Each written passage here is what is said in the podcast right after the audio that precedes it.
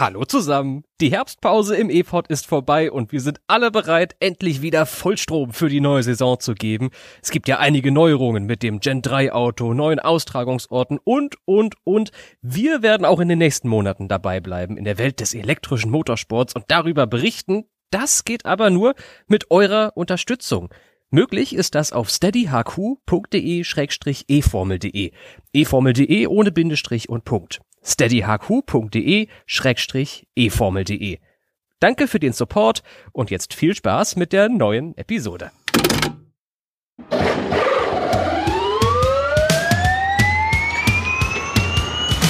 Grüße, Freunde des Rennsports. Herzlich willkommen im E-Pod von eformel.de, dem Insider-Podcast aus der Welt des elektrischen Motorsports.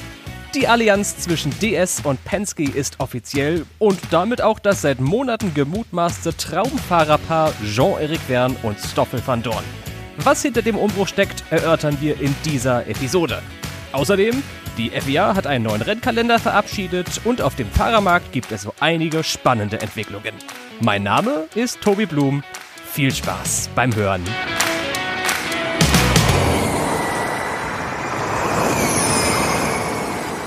Und ausgeschält aus seinem Kokon der Herbstpause mit dabei ist auch Tobi Wirz, wobei fairerweise, der hat gar nicht so viel Herbstpause gemacht. Hallo Tobi, wie geht es dir? Hallöchen, ach, mir geht's eigentlich ganz gut und selbst? Auch ganz gut. Ich habe mich äh, tatsächlich aus dem Kokon geschält. Du bist ja da gewesen und hast die Stellung gehalten und eformel.de befüllt mit Inhalten während meines Urlaubs und während Timos Urlaubs auch. Schönen Gruß an der Stelle. Da war eine ganz schöne Menge los. Wie hast denn die letzten Jetzt haben wir sechs Wochen keinen Podcast gemacht oder vier. Äh, was ist da alles vier. so passiert? Oh, ganz, ganz viel. Ich glaube, das werden wir auch gleich in dem längsten News-Überblick aller Zeiten aufführen. Also ist doch einiges, einiges zustande gekommen oder einiges passiert in den letzten Wochen und wir mussten da sogar aussortieren, weil ansonsten wäre da gar nicht genug Platz ge drin gewesen. Das kann ich schon vorwegnehmen. Jetzt hast du schon den Newsüberblick angeteasert. Jetzt legen wir doch einfach mal direkt los, ohne großes Vorgeplänkel. Wir haben gesagt, uns geht's gut. Wir hoffen, euch, liebe HörerInnen, geht's auch gut. Und wir hoffen, dass ihr, also entweder das schon alles mitbekommen habt und treu auf eformel.de weitergelesen habt in der letzten Zeit. Falls es nicht so gewesen ist und ihr angewiesen seid auf Podcast-Nachrichten, dann kommt jetzt hier unser Überblick über die Nachrichten. Getauscht. DS Automobils stattet ab dem neuen Jahr das ehemalige Dragon-Team Penske mit Antrieben aus. Der Name Techeetah verschwindet hingegen von der Nennliste. Gewaschen hat sich auch die Fahrerpaarung von DS Penske. Die Franzosen bringen Jean-Eric Verne mit und verpflichten zudem Stoffel van Dorn von Mercedes gewechselt hat. Sebastian Buemi, der fährt nämlich in der kommenden Saison für Envision. Nio 333 tritt mit Sergio Sette Camara und Daniel Tickton an. Grillt. Hankook hat seinen zu 30% aus nachhaltigen Materialien hergestellten Reifen für die Gen 3-Ära vorgestellt. Geplant. Die Formel E hat gemeinsam mit der Stadt Tokio eine Absichtserklärung unterzeichnet, mit dem Ziel, 2024 ihr erstes Rennen in Japan austragen zu können. Und geupdatet. Ein neuer Rennkalender für 2023 sieht keine Rennen in Südkorea oder den USA vor. Der Berliner Prix wird zum Doppelrennen am 22. und 23. April. Dann fangen wir mit unserer Analyse und Diskussion mal ganz oben an auf der Prioritätenliste der wichtigen Themen. Und ich finde, das wichtigste Thema aus den vergangenen Wochen dürfte wohl der Name sein, der aus der Formel E verschwinden wird in der Zukunft. Tachita. Die waren ja seit, was waren das, Saison 3, Saison 4, lange dabei. Saison 3. Gehörten zu den erfolgreichsten Teams der Formel E und sind jetzt raus. Warum das? Ja, es gibt ja schon seit langer Zeit, also eigentlich schon seit mindestens anderthalb Jahre Gerüchte darüber, dass es da Finanzprobleme gibt.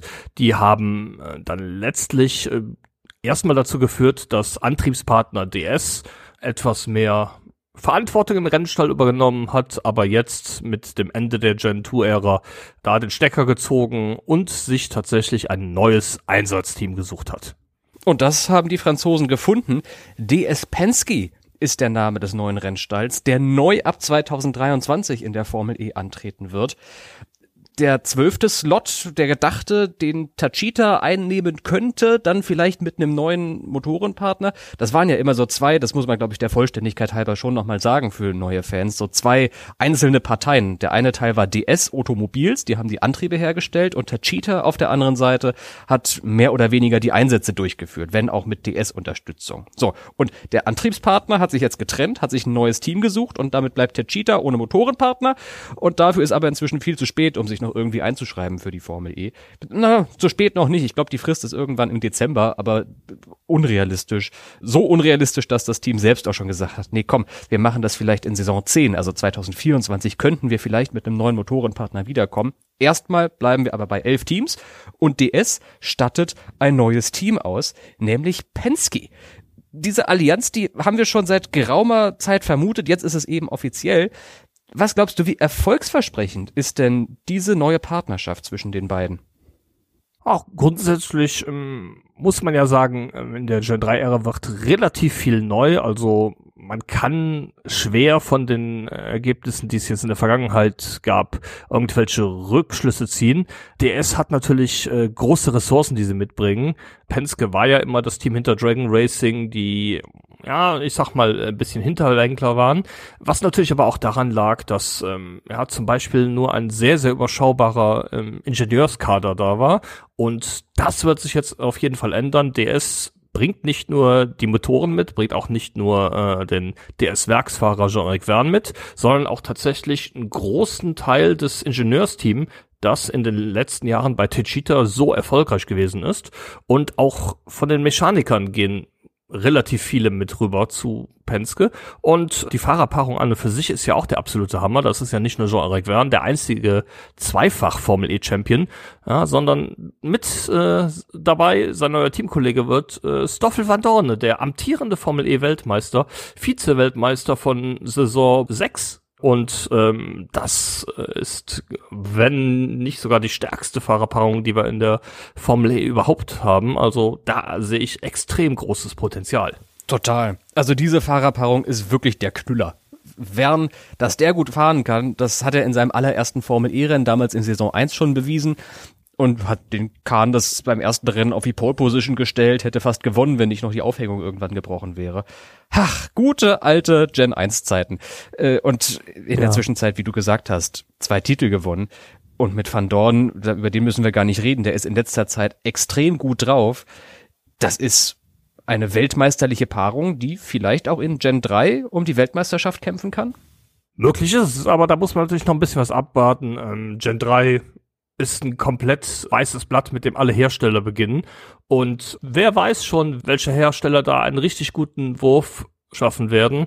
Das ist an der Stelle ziemlich viel Mutmaßung, aber auf dem Papier ist es sicherlich eine sehr, sehr, sehr, sehr starke Gruppierung, die man da zusammen hat.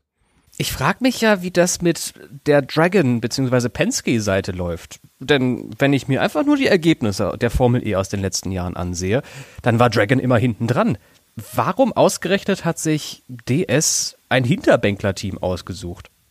Das ist eine sehr gute Frage. Ich denke, das wird überwiegend politische Gründe haben, weshalb man dazu dieser Allianz tendiert hat, dass da ein Team ist, was einen soliden, auch finanziellen Background hat. Das war ja bei Techita nicht mehr so unbedingt der Fall, nachdem da die Eigentümer, was ja eine chinesische Sportmarketing-Firma ist, schon seit einiger Zeit mit dem Ausstieg liebäugeln und ähm, da die Investorensuche einfach nichts gebracht hat.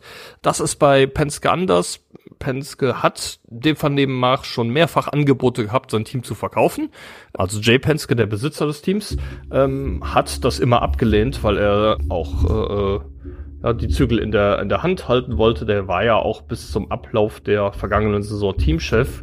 Man hört, er wird es in der kommenden Saison nicht mehr sein aber er bleibt nach wie vor Eigentümer des Teams, hat da weiterhin das Sagen und ja, ich glaube, das ist eine Win-Win-Situation, sowohl für Penske als auch äh, für DS. Total, weil sportlich kann es ja nur bergauf gehen für Penske. Also Jay Penske, ich glaube, dem wird auch nicht langweilig, dem gehört ja das Rolling Stone Magazin unter anderem, so ein bisschen Popkultur, der hat auch keine finanziellen Sorgen, der hat halt einfach nur ein bisschen Passion für den Motorsport ich habe immer das Gefühl gehabt, der hat ein bisschen ein zu großes Ego gehabt und wäre gerne so erfolgreich gewesen, wie sein Vater Roger Penske es in den USA war. Und das ist ihm in der Formel E in den letzten Jahren halt einfach nicht gelungen. Deswegen stimme ich dir bei der Win-Win-Einschätzung total zu. Wenn Dragon, dieser Name wird verschwinden aus der Formel E, es wird jetzt nur noch Penske heißen, diese Operation, Erfolg haben möchte, dann brauchst eine ganz neue Struktur und einen ganz neuen Antrieb, wenn wir ehrlich sind. Das war nix in den letzten Jahren. Und äh, Antrieb, sehr gutes Wort. Es bekommt, stimmt, ja, Antrieb, sowohl politischen Antrieb als auch technischen Antrieb. Und beides bringt DS Automobils mit, die halt einen Haufen Ressourcen haben. Ich muss jetzt nicht wiederholen, was wir schon gerade eben erzählt haben, schon klar. Aber ich glaube, das ist eine gute, eine gute Paarung. Ich glaube, da, da können wir was Gutes von erwarten. Unter anderem auch eine gute Lackierung. Ich bin ja sehr gespannt, ob die diese Testlackierung von Tachita eigentlich einfach beibehalten werden. Denn bei den Fotos, die veröffentlicht wurden, waren das bekannte Farben, obwohl Tachita gar nicht mehr dabei ist. Ja, ich vermute, dass DS die goldschwarze Farbprägung übernehmen wird und auch auf das DS Penske Auto übertragen wird. Das deutet sich ja schon so ein bisschen an, obwohl, wie gesagt, das Gold eigentlich klar von, von Techita stammt, die ja in Saison 3 auch schon mit dem gold-schwarzen Design in die Formel E eingestiegen sind, damals noch mit Renault-Kundenmotoren. Mhm. Ja, beim Thema, Thema Motoren, ähm, ja, da muss man natürlich sagen, da ist äh, ja uns als Deutschen ein bisschen negativ aufgefallen, dass ja mit dem Eingehen dieser Partnerschaft zwischen DS und Penske damit auch die Entwicklung des Bosch-Antriebsstranges komplett vom Tisch ist. Die wurde ja in Saison 7, glaube ich, angekündigt für die Gen 3-Ära, bevor es die Pläne von Penske gab, da mit einem Hersteller zusammenzugehen. Aber um das Projekt wurde es dann naturgemäß sehr ruhig. Ähm, ich gehe davon aus, dass da auch die Gespräche schon vor mindestens einem Jahr begonnen haben zwischen DS und Penske über eine Zusammenarbeit und dass deshalb auch das Bosch-Thema gar nicht erst weiter forciert wurde.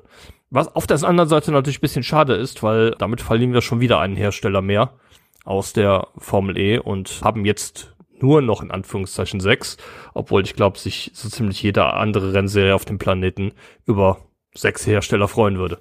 Genau. Ach, und also ja, du hast recht, wir verlieren Penske als Hersteller. Hast schon recht. Ich dachte gerade an Bosch, weil die verlieren wir, aber sie waren ja nie offiziell drin, aber du hast recht. Ist dann ein Motorenhersteller weniger, aber mein Gott, dafür wird irgendwann wahrscheinlich McLaren eigene Motoren produzieren. Da gehe ich zumindest von aus. Offiziell ist da noch gar nichts. Also nehmt mich nicht beim Wort, aber ich gehe eigentlich davon aus, dass McLaren irgendwann nicht mehr als Kundenmannschaft von Nissan antreten wird, wie es im nächsten Jahr der Fall sein wird, sondern schon die Ambition hat, vielleicht auch mal ein eigenes Auto zu bauen. Ja, ich glaube, dafür für die für die Planung war es aber zu spät, als McLaren sich dazu entschlossen hat, das Mercedes-Team zu übernehmen. Da waren die Fristen für die Antriebsentwicklung zu Saison 9 schon abgelaufen. Ja, Zumindest gehe ich da fest von auf und da war jetzt keine, keine andere Chance, aber du hast sicherlich recht, das dürfte, glaube ich, nicht der Weg sein, den McLaren langfristig einschlagen will. Aber jetzt sind wir schon wieder bei einem ganz anderen Thema. Das stimmt, das stimmt, ja. Halten wir mal fest, kurz mal rekapitulieren zu DS Penske. Also, erstens, neue Partnerschaft. Tachita verschwindet, Dragon verschwindet auch und DS und Penske tun sich zusammen. Mit zweitens der wahrscheinlich besten Fahrerpaarung in der Formel E, Jean-Eric Verne und Stoffel van Dorn. Und drittens mit einer Menge Ressourcen für die anstehende Gen 3-Ära. Das könnte eine explosiv erfolgreiche Mischung werden oder total nach hinten losgehen. Wir werden es wahrscheinlich erst ja, nach dem Qualifying zum Saisonstart in Mexiko im nächsten Januar erfahren, wie gut DS Penske tatsächlich sein wird. Auf jeden Fall ist es eine sehr, sehr aufregende Mischung. Das kann gut werden. Ich bin gespannt, was das ist. Und Saisonstart für 2023 ist eine hervorragende Überleitung, denn die FIA doktert wie immer ein bisschen am Reiseplan der Formel E rum. Und seit letzter Woche, Tobi, haben wir einen neuen Kalender, was ist denn neu im Vergleich zu dem, den wir schon kannten? Ja, am wichtigsten für uns und natürlich auch für alle unsere deutschen ZuhörerInnen. Der Berlin Epris wird äh, nicht ganz unüberraschenderweise wieder zu einem Doppelrennen. Also ihr solltet euch auf jeden Fall den 22. und 23. April im Kalender dick rot anstreichen. Äh, äh, schon mal nach, nach Zügen gucken oder wie auch immer ihr in die Bundeshauptstadt kommen wollt, vielleicht schon mal das Fahrrad äh, abfahrbereit machen, wenn ihr die Formel eben mal live vor Ort sehen wollt.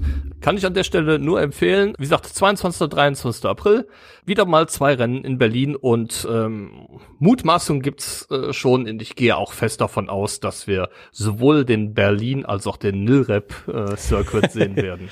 einmal vorwärts, einmal rückwärts. Ich würde mich ja immer noch über eine Strecke durch den Hangar freuen, ne? Das wäre so cool. Also da war das Green Tech Festival vor ein paar Jahren. Das ist riesengroß. Das funktioniert in London in der Excel Halle. Die ist genauso hoch.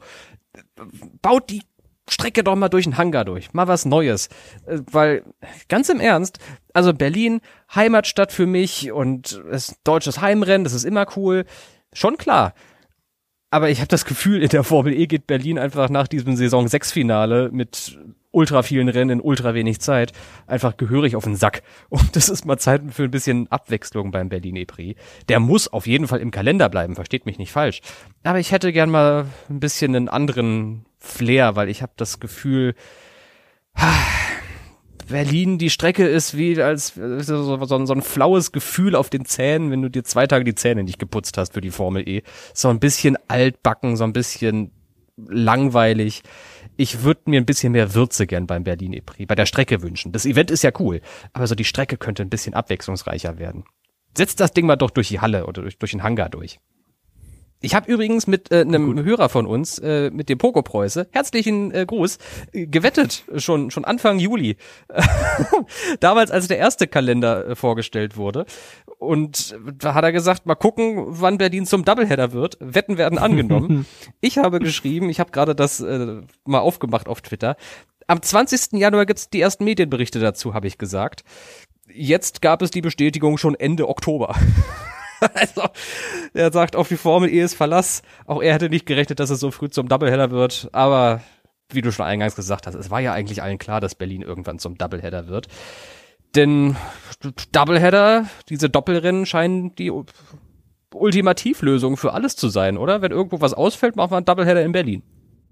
Ah, Ultimativlösung vielleicht nicht unbedingt, aber man weiß ja, wie schwierig es ist, ein neues Rennen in der Formel E zu etablieren, wovon es natürlich auch drei gibt in der kommenden Saison, muss man an, den, an der Stelle mal ganz klar sagen. Ja, bestätigt sind äh, neue Rennen in Hyderabad, äh, Indien, Kapstadt, Südafrika und Sao Paulo, Brasilien. Ja, im Februar und März ist es da schon soweit.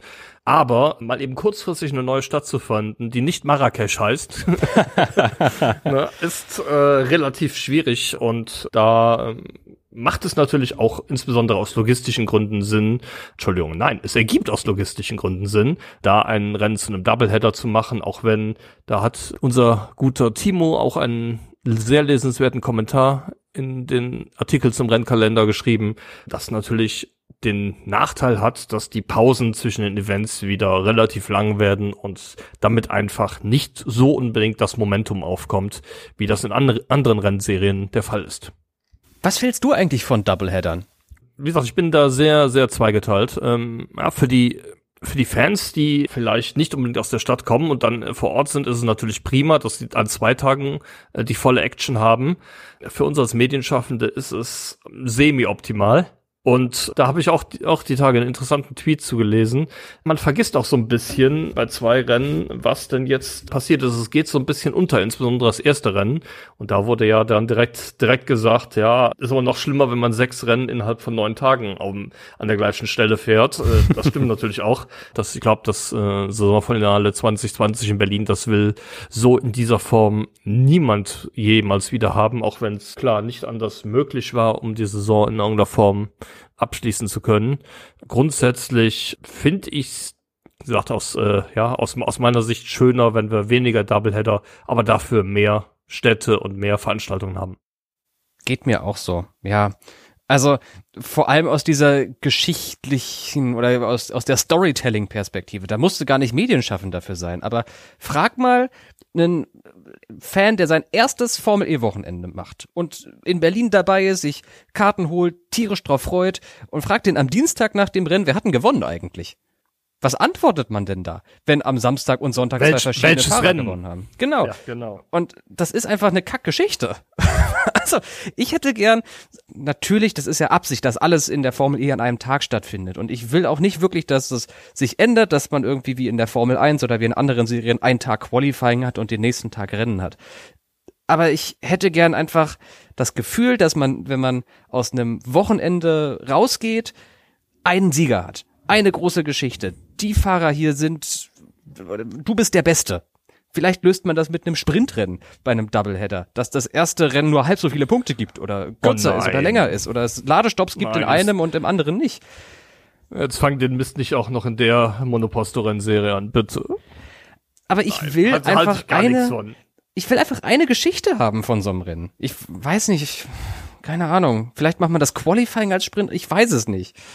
Wenn man, wenn man eine, eine Geschichte haben will, dann soll man nur ein Rennen fahren und nicht zwei. Ja. Egal, ob man es jetzt kürzer macht und Sprint äh, nennt, ja, oder wie auch immer. Nee. Ich bin da bei dir, das äh, verstehe ich absolut. Obwohl ich sagen muss, dass man es aus der DTM auch anders kennt und das da auch in der Form ganz gut ankommt, weil man bei den DTM Rennwochenenden mehr diesen Wochenend-Charakter hat grundsätzlich. Aber ja, äh, an und für sich äh, gehe ich damit. Ich hätte lieber, wenn es denn 16 oder 17 Rennen sein sollen in einer Saison, am liebsten auch, äh, sagen wir, 15 verschiedene Wochenenden und natürlich dem auch zu, demzufolge auch 15 verschiedene Städte. Ja. Ähm, das ist, finde ich, äh, einfach schöner. Ja, die Teams sehen das natürlich komplett anders übrigens, ne? also vor allem die Fahrer, weil die denken sich, wenn sie samstags einen Fehler bauen und das Auto kaputt machen, dann kann man das aufbauen und am nächsten Tag wieder kriegt man eine neue Chance und man kann sich mehr einschießen auf die Strecke und so weiter. Ich habe das, wen, wer war denn das? Edo Mortara habe ich das gefragt in in Rom, ganz am Anfang der letzten Saison und der meinte, boah, unbedingt bitte gebt mir alle Doubleheader, die ich bekommen kann weil das ist einfach mehr Zeit auf ein und derselben Strecke. Das ist für einen Fahrer toll, einen Doubleheader zu bekommen, dann hast du eben doppelte Chancen auf ein gutes Ergebnis. Aber wie gesagt, für, für, für Storytelling, für das, was hängen bleibt von so einem Wochenende, fände ich auch eigentlich einen Rennen besser. Naja. So, jetzt haben wir so viel über Doubleheader diskutiert, Tobi, und gar nicht gesagt, warum wir einen Berlin EPRI Doubleheader bekommen. Denn überraschend im Kalender fehlen zwei Rennen, die im letzten Jahr fest im Kalender dabei waren. Seoul ist raus und New York ist raus. Was ist da bei den beiden eigentlich passiert? Ja, Soul, da ist erst vor einigen Wochen, guck mal gerade auf den Kalender, ist, einige kann man tatsächlich noch sagen, ja, zum ersten Mal gefahren worden.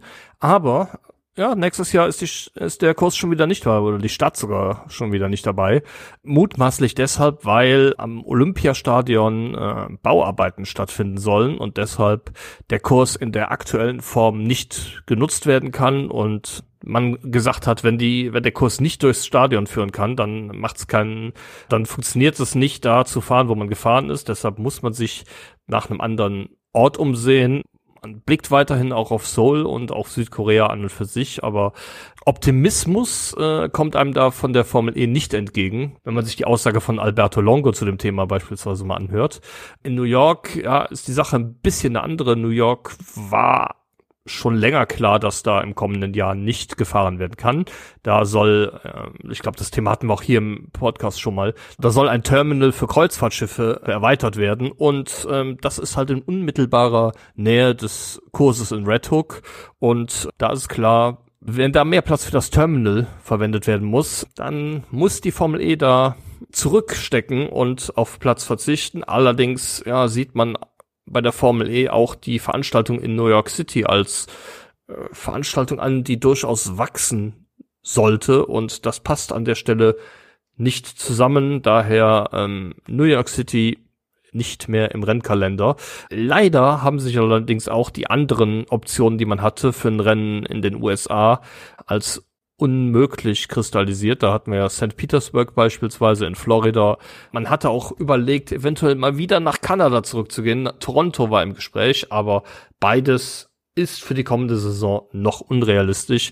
US-Standort wäre für die Serie natürlich unendlich wichtig und von daher ist es aus äh, der Sicht wirklich bitter, dass man da noch keine Lösung für ein Nordamerika-Rennen, sage ich mal, hat. Absolut, ja. Also das ist, Berlin ist für die Formel E sehr wichtig. Versteht mich nicht falsch, aber dass man ein Rennen in Nordamerika, in den USA hat oder in Kanada, ist noch viel wichtiger. man könnte Mexiko dazuzählen, da scheiden sich dann die Geister, ob das nicht eigentlich schon eher Mittelamerika ist. Ich bin in jenem Lager. Und ich finde, die USA brauchen ein Formel-E-Rennen. Wobei eigentlich andersrum. Die Formel E braucht ein, ein USA-Rennen. Weil, denkt mal dran, dass im nächsten Jahr drei Formel 1 Rennen da stattfinden. Mit Miami, mit Austin und mit Las Vegas. Und die Formel E hat kein einziges Rennen in den USA. Dass die da keinen Alternativplan hat, das ist relativ beunruhigend. Vor allem aus diesem Gesichtspunkt, dass die USA so ein riesengroßer Technologiestandort für Elektromobilität sind. Stichwort Silicon Valley. Ich finde, eigentlich muss ein US-Rennen Standard für die Formel E sein. Denn letztlich wollen die Hersteller in der Formel E ja Autos verkaufen. Ihre eigenen Elektroautos. Und das geht nun mal in den Märkten USA sehr gut, China sehr gut, Südamerika sehr gut und natürlich auch in Europa. Ich drehe mich im Kreis. Mann, es muss doch möglich sein, in den USA zu fahren.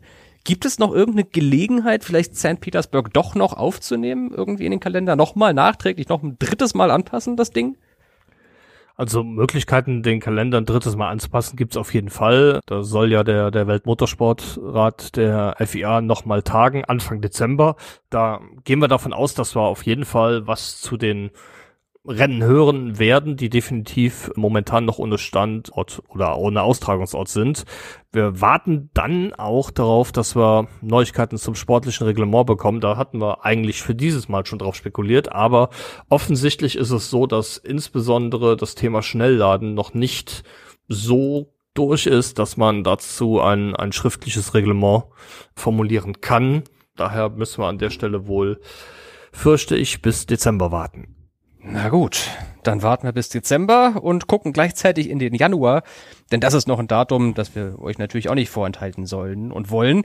14. Januar, da ist Saisonauftakt. Das steht auch schon seit Juli fest, aber ich sag's nochmal an der Stelle. In Mexiko geht es los. 14. Januar, da ist Saisonstart 2023. Eine Menge war los in unserer Podcast-Pause, auch auf dem Fahrermarkt. Und nachdem wir jetzt schon so ein bisschen angeschnitten haben oder das auch relativ ausführlich besprochen haben, was bei DS und Penske auf Fahrerseite passiert, müssen wir über zwei andere Fahrer sprechen. Sebastian Buemi und Nick de Vries. Beide fahren im nächsten Jahr nicht mehr da, wo sie im letzten Jahr gefahren sind. Wir fangen mal mit Buemi an, weil er, weiß nicht, im Alphabet vor ihm steht, das ist wie in einer Klassenliste früher. Was passiert denn beim Schweizer? Es war ja klar, dass er Edams nach acht Saisons verlassen wird. Er hat sich nach Seoul auch schon vom Team verabschiedet. Und äh, jetzt ist offiziell, dass er tatsächlich zu Envision wechselt, wo er neuer Teamkollege von Nick Cassidy wird. Der Platz da ist frei geworden, dadurch, dass Robin Freins ja zu Abt wechselt und da mit Mahindra-Kundenmotoren in der kommenden Saison fahren wird. Und Sebastian Boemi und Nick Cassidy kommende Saison bei Envision dann mit Jaguar-Kundenmotoren. Ist das eigentlich eine gute Heimat jetzt für Boemi? Ich meine, hinter den Kulissen, wir, wir, haben ja gute äh, Kontakte zu Ornithologen, Tobi, und äh, du weißt immer, was die Spatzen von den Dächern pfeifen. Buemi ist seines Zeichens einer der legendärsten Fahrer der Formel E, einer der erfolgreichsten Fahrer der Formel E. Kann Envision eine gute Heimat für ihn werden? Kann ja. Auf der anderen Seite ist es jetzt natürlich das allererste Mal, dass Boemi nicht für ein Herstellerteam fahren wird, sondern äh, für ein Kundenteam. Ja, Jaguar ist da antriebstechnisch bestimmt auch nicht die schlechteste Wahl, glaube ich. Allerdings, ähm, ich denke, man muss abwarten, inwieweit es ihm äh, da auch gelingt, sich da einzugewöhnen. Und ja, äh, ich bin mal gespannt, ähm, weil ich gehe mal davon aus, dass wir jetzt auch seinen Teamfunk zukünftig verstehen können. Weil er Englisch sprechen muss ja, Envision ist ja, ist ja tatsächlich ein britisches Team und ich glaube, da kommt er mit dem Französisch nicht mehr so weit, dass er bei der Kommunikation mit seinem bisherigen Renningenieur immer verwendet hat. Ja, das stimmt, ja.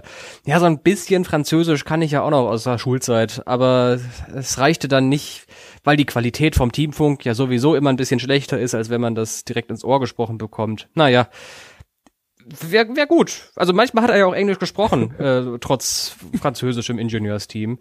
Aber trotzdem, ja, auf jeden Fall. Hm. Äh, bisschen mehr Bohemi-Teamfunk bin ich total dafür. Also Ankündigung, ihr werdet im Live-Ticker häufiger äh, Funksprüche von Buemi lesen, als das bislang der Fall war. Ja, und dafür seltener Funksprüche von einem anderen Fahrer, der sich auch am Teamfunk hin und wieder gern mal ausgetauscht hat, äh, in ausufernden Worten, nämlich Nick de Vries, der ja sein überraschendes Formel 1 Debüt bei Williams in Monza gegeben hat in diesem Jahr. Da haben wir auch schon in unserem E-Pod drüber gesprochen. Ich glaube sogar in der letzten Episode vor der, vor der Herbstpause. Und seither gab es ganz schön viele Verhandlungen hinter den Kulissen. Und siehe da, er geht zu Alpha Tauri. Und Nick de Vries ist nächstes Jahr tatsächlich kein Formel-E-Fahrer mehr, Tobi. Ja, zum einen muss man sagen, auf der einen Seite sagen, ja, herzlichen Glückwunsch, hat er sich an der Stelle vollkommen verdient, hat sehr, sehr viel geleistet in der Formel E, allerdings, wie man hört, auch im Hintergrund im Zusammenhang mit der Formel 1, wo er ja Testfahrer äh, von Mercedes war, aber auch bei Aston Martin zum Beispiel eingestiegen ist und Freitagstests gefahren ist, genauso wie bei Williams und auch bei Mercedes in dieser Saison. Und dann ist tatsächlich ja durch den Blind, da, durch die Blinddarmentzündung von Alex Elben dazu gekommen, dass er den Williams fahren durfte und hat dabei so überzeugend abgeliefert, dass Red Bull gesagt hat, ja, so einen guten Fahrer haben wir nicht in unserer großen Fahrerakademie, dann nehmen wir den einfach mal zu Alpha Tauri in der kommenden Saison. Tja. Ja, bin gespannt, was er da leisten kann. Ich auch. Dass er in der Formel E schnell ist, das hat man ja schon öfter gesehen in der Vergangenheit. Dass er auch sehr aggressiv ist, das hat man auch gesehen. Ich habe, als diese Entscheidung bekannt gegeben wurde, an Pascal Wehrlein gedacht der im letzten ja. Formel E in der Saison noch Nick de Vries gewünscht hat, dass er niemals in die Formel 1 kommt mit seiner Art und Weise, wie der Niederländer fährt. Tja, jetzt ist es so passiert. Bin äh, gespannt, ob sich da am Fahrstil irgendwas ändert, an der Aggression beim Verteidigen, am Linienwechseln vor der Bremszone, was ja mehrfach der Fall gewesen war bei Nick de Vries, wenn wir ganz ehrlich sind im letzten Jahr. Mal sehen. Ist auf jeden Fall, wenn man sich nur den Speed anguckt, Tobi, aber eine gute Entscheidung von, von Alpha Tauri, nicht wahr? Ja, definitiv. Und das mehrfache Linienwechseln ist ja in der Formel 1 als Holländer ja auch nicht unbedingt das Thema. Das darf man ja da manchmal. Und ähm, ja, er wird zurechtkommen, denke ich. Was hat denn jetzt dieser Transfer von De Vries in die selbsternannte Königsklasse für die Formel E für Bedeutung? Eigentlich war doch De Vries vorgesehen bei einem Rennstall in der Elektroserie. Ja, offiziell muss man sagen, war dazu nie was, aber man hört äh, die Spatzen von den Delphi pfeifen, wie der Ornithologe sagt. Ähm, ja, dass ähm, Nick de Vries einen Vertrag unterschrieben hatte, und zwar bei Maserati, wo er dort Teamkollege von Edo Mortara werden sollte. Allerdings der Vertrag natürlich mit einer Ausstiegsklausel für den Fall, dass Interesse aus der Formel 1 äh, vorhanden ist und da ein Vertrag ähm, angeboten wird, dass er wieder raus kann war natürlich auch klar, dass De Vries der Formel 1 selbstverständlich immer den Vorrang vor der Formel E geben wird. Maserati ist ja sowieso ein Thema für sich, da muss denke ich mal einiges jetzt noch noch passieren. Man mittlerweile ist ja zumindest schon mal klar, wer äh, der neue Teamchef wird, nachdem Jerome D'Ambrosio da seinen Abgang verkündet hat. Da ist tatsächlich der langjährige, ja, Sportchef. langjährige ähm, Sportchef von DS genau, nämlich James Rossiter bekannt gegeben worden und ähm, ja, das passt ganz gut zusammen, denn Maserati ist genau wie DS ja auch Teil des äh, Stellantis-Konzerns ähm, und auch Teil des Stellantis-Konzerns ist die Marke Peugeot, für die Rossiter bislang noch in der WEC gefahren ist. Da ist er allerdings mit seiner Ernennung zum Teamchef bei ähm, Maserati raus, hat Platz gemacht für Nico Müller übrigens. Ja, so schließt sich der Kreis. Genau, denn der fährt Formel E für Abt im nächsten Jahr. Genau. Und ähm, ja, äh, James Rossiter ist da jetzt ähm, ja, quasi quasi aufgestiegen vom sportlichen Leiter oder Sportdirektor, äh, wie immer man es nennt, zum Teamchef und ihm fällt jetzt die Aufgabe zu, ähm, ja, da auch mit den mit den Fahrern zu verhandeln. Ich gehe mal ganz ganz ganz ganz fest davon aus, dass Edo Mortara äh, nach wie vor gesetzt ist bei der Truppe mit Sitz in Monaco. Allerdings, wer das zweite Cockpit bekommen könnte, ist ah, vollkommen unklar. Ja, ich denke, Interessenten gäbe es da bestimmt genug, möglicherweise ja auch einen Deutschen. Maximilian Günther zum Beispiel. Ja, zum Beispiel. ja, ähm, das ist ja auch einer der Fahrer, mit denen man sagen muss, die als Kandidaten bei äh, Techeetah gehandelt wurden, wenn Techeetah weiter angetreten wäre in der Formel E. Da das jetzt allerdings äh, vom Tisch ist, sind die äh, Möglichkeiten, die Günther hat, sehr, sehr überschaubar er hat, hat ja eigentlich einen, einen mehrjährigen Vertrag bei Nissan gehabt, wo er allerdings raus ist. Und ja, wenn er tatsächlich Formel E fahren will, ist Maserati ja, so ziemlich die einzige Möglichkeit, die zumindest offiziell äh, noch existiert. Ich meine, der Weg zu den Vertragsverhandlungen ist ja nicht weit. Der wohnt ja auch in nee, Monaco. ist richtig. Genau, da kann er zu Fuß hingehen. Oder mit dem E-Scooter. Oder mit dem, ja, wahrscheinlich, ich weiß nicht, wie man am besten durch Monaco kommt. Äh, zu Fuß, glaube ich. Also, als ich da war, jetzt zum Rennen dieses Jahr, das ist komplett verrückt, dass du durch so einen Start, ich glaube, das habe ich auch schon mal erzählt, einfach durch einen Start zu Fuß gehen kannst und das in einer halben Stunde oder einer Dreiviertelstunde. Ach, naja, also äh, vielleicht sehen wir Max Günther bei Maserati, vielleicht auch nicht. Vielleicht sehen wir auch Oliver Turvey da, der nächste Monegasse oder Wahl Monegasse der bei NIO 333 nicht mehr ins Auto steigen wird. Das sollten wir der Vollständigkeit halber auch nochmal hinzufügen. Das chinesisch-britische Team hat die Fahrerpaarung ebenfalls finalisiert. Da treten Dan Ticktem und Sergio Sette Camara im nächsten Jahr an.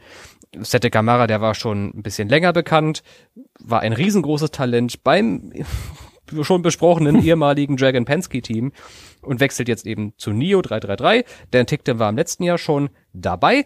Das reimt sich, äh, Kartoffelbrei. ähm, und ja, damit ist klar, Oliver Turvey wird nach einigen, einigen gemeinsamen Jahren, der war ja seit dem Ende von Saison 1 dabei, nicht mehr für Neo 333 starten. So, Mensch, da war eine ganz schöne Menge, ganz schöne Menge los, du. Äh, jetzt äh, möchte ich mich eigentlich gern ein bisschen zurücklehnen, mal ein bisschen die Stimmbänder schon, mal mal ein bisschen bisschen lauschen, was was sonst so passiert ist. Für Geschichten, die sonst so passiert sind und es nicht in den großen Podcast geschafft haben, haben wir ja glücklicherweise auch eine Rubrik, die gehört dir, Tobi. Sie heißt Tobis Teleskop. Und da schreibst du jede Woche was Spannendes rein. Da geht es um E-Pod-Serie mit den besten Nebengeschichten aus der Formel E. Heute werfe ich mit dem Teleskop allerdings mal nicht einen Blick auf die Formel E, sondern eher auf den zweirädrigen Elektromotorsport. Äh, die Moto E nämlich, die bekommt im Jahr 2023 nicht nur neue Einheitsbikes von Hersteller Ducati, sondern auch WM-Status verliehen vom Weltmotorradverband FIM. Und in diesem Zuge wurde auch der Rennkalender von 14 auf 16 Rennen aufgestockt. Nach wie vor finden bei der Moto E zwei Läufe an einem Wochenende statt aber nun halt bei acht statt bei sieben Veranstaltungen. Der, das erste Rennen findet auch im kommenden Jahr relativ spät statt. Wir reden da vom Saisonauftakt am 12. bis 14. Mai in Le Mans und die Saison wird dann am 8. bis 10. September in Misano in Italien zu Ende gehen. Wunderbar. Ach, die Moto E, die macht schon, schon ein bisschen Spaß. Ich meine, ich bin auch nicht der größte Motorradexperte, äh, ich guck's einfach nur ganz gern, wenn ich irgendwie zufällig drüber stolper und nehme mir in jedem Jahr vor, dieses Jahr guckst du ein bisschen mehr, dieses Jahr verfolgst du ein bisschen mehr, was in der MotoGP passiert, was in der Moto E passiert, das kriege ich schon einigermaßen immer mit. Und es macht immer Spaß. Also die Rennen sind kurz und knackig und da geht's irgendwie ab. Aber ich, klar, den, den vielen Fans fehlt eben der Lärm das ist im Grunde genommen das Problem, das die Formel E auch hatte, bevor sie sich so wirklich im Motorsport etabliert hat. Manch einer würde sagen, sie hat sich bis heute nicht etabliert, weil eben die Formel 1 so übermächtig ist und vor allem lauter ist. Ist das ein großes Problem für die Moto E, dass sie einfach direkt im Vergleich, das ist ja auch noch die Sache, stimmt. Die Formel E, die tritt ja ganz alleine an an ihren Wochenenden und wenn eine Rahmenserie ist, dann ist sie auch elektrisch. Die Moto E fährt halt ein paar Minuten, nachdem da die Moto 3, 2 und GP-Bikes über die Strecke geheizt sind. Ja, ich denke, das wird sich auch nicht äh, vorteilig auswirken, weil ähm, ja die Aufmerk die Hauptaufmerksamkeit der Zuschauer da einfach einfach bei der MotoGP liegt und äh, mit Abstrichen dann noch bei der Moto 2 und der Moto 3.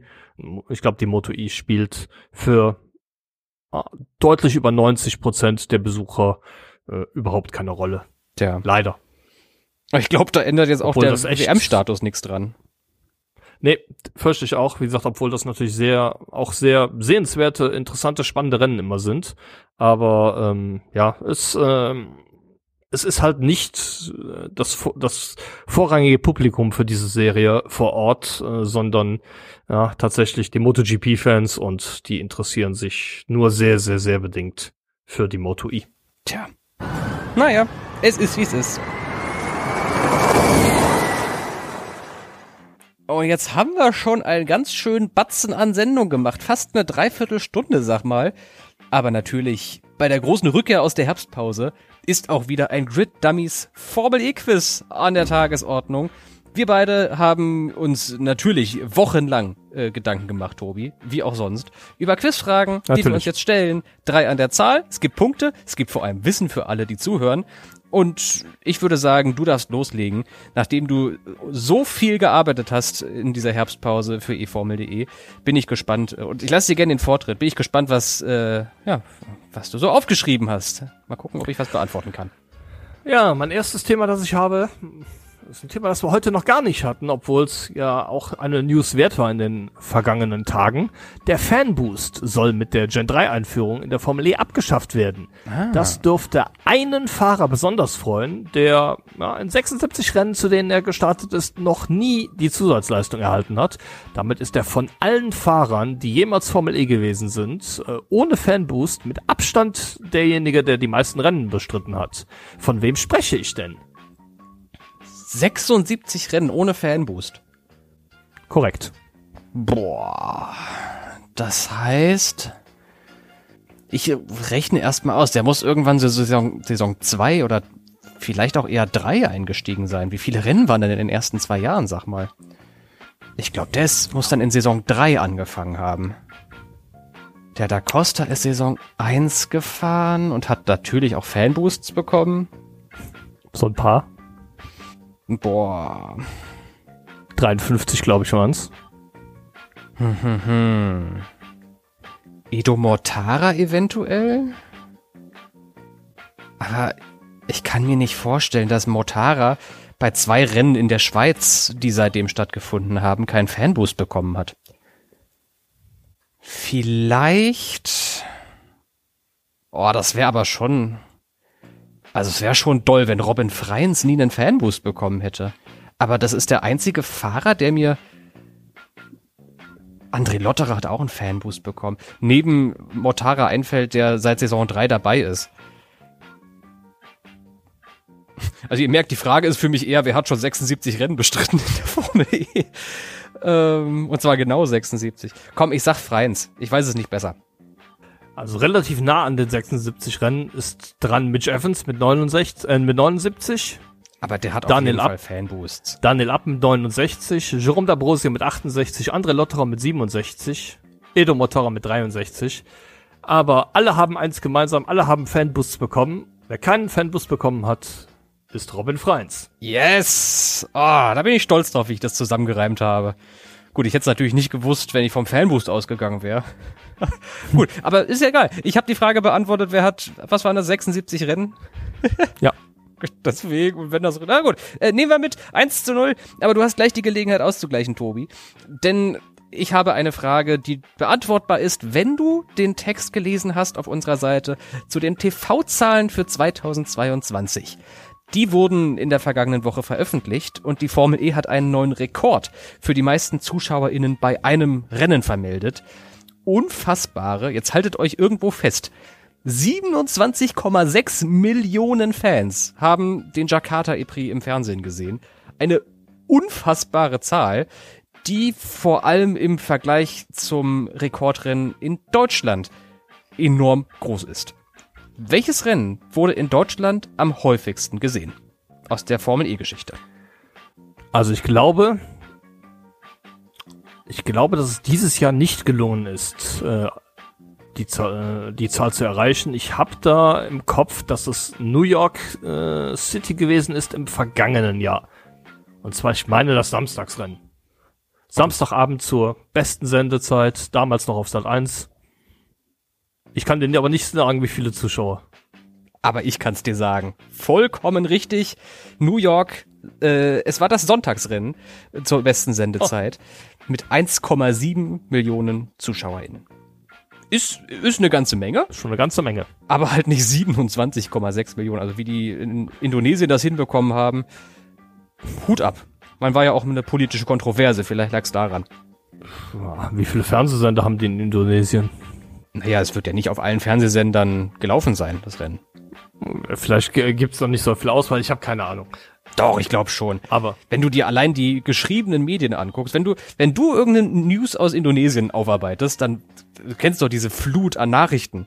Haben wir ja auch schon mal drüber geredet, über, über Tobi Blums Medienkritik. Äh, das einfach sehr viel Zeug, sehr viel Aufmerksamkeit in indonesischen Medien bekommt, äh, wo ich als deutsch sozialisierter Medienschaffender irgendwie anders ausgewählt hätte, teilweise. Aber naja, äh, wir verlieren uns in Details. Es steht eins zu eins. Das stimmt. Tobi, meine nächste Frage. Da geht es nach Australien, denn dort hat das erste Rennen der EXA-Serie stattgefunden, das, äh, ich hoffe, ich spreche ihn richtig aus, Sefatiali Walsh gegen Fabio Tischler gewonnen hat. Die EXA-Serie ist relativ neu. Weißt du denn auch, wie viele Testflüge die Serie in den vier Jahren Vorbereitungszeit für dieses Event durchgeführt hat? Boah. Also erstmal, Fabio Tischler hast du richtig ausgesprochen. Ja, äh, keine Danke. Diskussion. Beim anderen weiß ich nicht. Keine Ahnung. ähm, Se Sefatiali, würde ich sagen. Okay. Herr W. -Punkt auf jeden Fall. Äh, ja, noch, genau. noch so einer. äh, also die EXA oder EXA oder keine Ahnung was ist ja diese Flugautoserie, ne? Die sind genau. nicht ganz Drohne, die sind auch nicht ganz Rennauto, die sind Flugauto. Aber wie viele Testflüge die gemacht haben, keine Ahnung. 150? Also ich gebe dir plus minus 20 äh, als Antwort für die Frage. 150 sind dann doch, aber muss ich zugeben, ein bisschen wenig. Ah, mehr? Oh Gott, okay. Ja, ich habe keine Ahnung. Äh, 250? ich, ich rate. Wenn du sagst, 150 sind zu wenig, dann mache ich einfach nochmal 100 drauf. Ich habe aber keine Ahnung, um ehrlich zu sein. Es sind in der Tat 270 oh. Flüge, die oh. durchgeführt wurden. Damit hast du dann auch tatsächlich mal richtig geraten. Ja. Oh Gott. Punkt für dich. oh Gott. Ja, ein, auch ein sehr blindes Huhn findet manchmal ein halbes Korn. Oh Gott. Okay, gut. Äh, dann jetzt die Chance zum 2 zu 2. Wir haben nämlich, das ist auch schon ein Thema, wo wir drüber geredet haben, äh, nämlich Tictum, äh, seine Bestätigung und damit der offizielle Abgang von Oliver Turvey, der das Team bekanntlich seit Jahren begleitet hat. Aber wie viele Renneinsätze hatte der eigentlich genau? Plus, minus fünf. Ich glaube, die brauche ich nicht. Du bist ja auch das, das Lexikon, Tobi. Das, das weiß ich zufällig, weil ich das nämlich nachgeguckt hatte, ähm, als ich nach den Fahrern mit den meisten Rennen ohne Fanboost nachge, äh, äh nachgeschlagen hatte. Oliver Turvey ist in der ersten Saison eingestiegen, beim letzten Wochenende, hat dann zwischendurch mal ein Rennen in New York City aussetzen müssen wegen einer Handverletzung und kommt damit auf 88 Starts in der Formel E. Vollkommen ins Schwarze getroffen. Wahnsinn. Ja, 2 zu 2. Entscheidungsrunde. Ja, Tobi, dann äh, geht's von Flugautos mal wieder zurück zu elektrischen Einsitzern. Allerdings nicht zu den elektrischen Einsitzern, die wir sonst besprechen, sondern zur Formula Foundation E oh. die dieses Wochenende in Brands Hatch zum ersten Mal auf der Strecke zu sehen waren. Damit wird in den kommenden Jahren auch äh, ein Elektromonoposto im Breitensport Einzug halten, genauer gesagt im britischen Clubsport zunächst. Weißt du denn auch, was einer der 130 kW starken Renner kostet? Oh, nee. 130, das ist schon eine ganz schöne Menge. Das ist ja wie ein Gen 1 Auto aus der Formel 1, äh, E. Also ein Saison 1 Gen 1 Auto, ne? Die hatten damals gar nicht, gar nicht so viel mehr. Wumms. Ist richtig, ja. Ich glaube 170 hatten die. Wie viel kostet so ein Auto? Boah. 40.000? 140.000? Das könnte alles sein. das könnte auch eine Million kosten. Aber ich glaube, wenn es da eine Zahl zu gibt, dann ist sie überraschend gering oder sowas. Weil sonst kommunizierst du das ja nicht. Man weiß ja auch nicht, wie teuer ein Formel-E-Auto so wirklich ist. Na doch, das weiß man schon. Halt die. Was ein Formel-E-Auto kostet, das weiß man ja. Ja, halt, halt die Antriebsstrangentwicklungskosten sind da nicht mit drin. ja, komm, 40.000. Äh, ich, ich möchte lösen. Der Preis beträgt genau 79.995 britische Pfund. Das ist dann leider doch ein bisschen von deinen 40.000 weg. Ist natürlich nicht wenig Geld. Auf der anderen Seite, ähm, um damit ein, ein, äh, ein Monoposto zu kaufen, das wird sich dann doch ähm, der ein oder andere etwas betuchtere Hobbyrennfahrer ganz gut leisten können. Allerdings, äh, Tobi, äh, das war nicht ganz 40.000. Da kann ich dir leider keinen Punkt für geben. Diesmal. Nee, da hast du recht. Das ist ein bisschen zu weit weg. Jetzt, äh, wenn ich streitlustig wäre, hätte ich gesagt, ich habe ja die Einheit gar nicht gesagt. Ich meine 40.000, ja, keine Ahnung, Dollar. Aber das kommt auch, das ist mit Wechselkursen. Also. Naja, ist auch egal. Kein Punkt. Äh, das heißt, du musst jetzt bei der letzten Frage patzen. Und das ist eigentlich relativ unwahrscheinlich, wenn ich hier noch einen Unentschieden rausholen möchte. Naja, versuche ich's mal. Schauen wir mal. Es geht um äh, den, für die Bezeichnung des erfolgreichsten Teams der Formel E, die ich in der letzten Zeit hin und wieder gehört habe. Dabei stimmt das ja gar nicht, dass Tachita das erfolgreichste Team der Formel E ist. Wenn man so in die Statistiken der Serie guckt, da gibt es nämlich nur genau eine Rubrik, die die Chinesen bislang anführen. Es ist noch dazu ein geteilter erster Platz. Meine Frage ist, in welcher Disziplin der Formel E oder in welcher Rubrik auf unserer Statistikseite belegt Tachita den ersten Platz. Es ist nur einer. Dass sie als erfolgreichstes Team gelten, liegt unter, unter anderem daran, dass Fahrer des Teams dreimal den Fahrertitel gewonnen haben. Häufiger als bei jedem anderen Team. Daher kann ich das hm, schon verstehen, dass das so wahrgenommen wird. Allerdings ähm, weder bei den äh, Siegen noch bei den Punkten ist es so, dass das Team vorne liegt. Meines Wissens nach sind es nämlich die Pole Positions, wo man sich den Platz an der Spitze mit äh, Edams teilt. Total richtig. Du kriegst den Punkt und äh, ein Bienchen ins Mama-Heft, wenn du auch weißt, wie viele das sind. Das traue ich dir nämlich auch zu, dass du das weißt. Boah. also ich, ich weiß, wie viele es auf Fahrerseite sind. Äh, auf Teamseite müssen es mehr sein. bin, bin, bin, bin mir nicht sicher, ob es 18 oder 20 waren. Ähm, es sind. Ich glaub, 20, ja? 20. Ja. Nochmal bitte. Spuck, spuck aus. Ja. 20? 20. Richtig. Alter, du bist einfach so krass, Tobi. 3 zu 2, samt Bienchen, also komplett abgeräumt. Herzlichen Glückwunsch. Danke. Und nun schreiten wir in den Sonntagnachmittag. Boah, einmal alles zusammengekehrt oder zumindest grob zusammengekehrt, was in der letzten Zeit so passiert ist. Das war vielleicht die ereignisreichste Herbstpause im E-Pod, die wir jemals gemacht haben, oder? Ja, ich glaube, es war auch die längste Herbstpause im E-Pod, die wir gemacht haben, oder? Ah, ich glaube, jedes Jahr sind das so um die vier Wochen. Vielleicht waren es auch sechs, keine Echt? Ahnung. Ja, ja. Komm, komm, Kommt mir nicht so vor, aber ja, doch, äh, kann gut sein. Na. Und jetzt, äh, hast du noch was vor heute? Jetzt, wo der E-Pod wieder läuft und der Alltag wieder beginnt? Äh, nö, nicht, nicht großartig, wenn ich ehrlich bin. Nachher, äh, denke ich, werde ich mir das, das Formel 1 Rennen in Austin noch angucken und ansonsten, ah, heute relativ entspannt das Wochenende zu Ende gehen lassen. Das klingt doch und bei gut. dir? Äh, genau das gleiche, glaube ich. Ich bin gerade bei, bei der Familie zu Besuch, vielleicht gehe ich nochmal an die frische Luft oder sowas. Ich war gestern, äh, habe einen wundervollen Herbstspaziergang gemacht. Ist das bei dir eigentlich auch so wunderbar bunt und farbenfroh draußen? Ja, definitiv. Hat äh, da vor, einiger, vor einigen Wochen schon angefangen und das Grün der Pflanzen, äh, wenn es nach dem trockenen Sommer zumindest wieder grün war, äh, weicht mittlerweile äh, Gelb- und Rottönen in den verschiedensten Variationen. Es ist sauschön. Also, das ist mein liebster Teil vom Herbst. Das ist, wenn es regnet noch nicht so viel, es ist nicht nur grau, sondern es ist auch immer noch manchmal ein bisschen blauer Himmel dabei und dafür ist es so schön bunt. Oh, ich weiß gar nicht. Nee, der Herbst ist nicht meine liebste Jahreszeit, aber ich finde es gerade einfach nur schön draußen und äh, verbringe sehr viel Zeit an der frischen Luft. Auch irgendwie ungewohnt. Hast du eine liebste Jahreszeit? Komm, das frage ich dich noch, bevor ich hier das Outro anmache. Jetzt schnell. Äh, Sommer. Sommer, ganz klar. Bist ein Sommerkind. Okay. Ja, auf jeden Fall. dabei.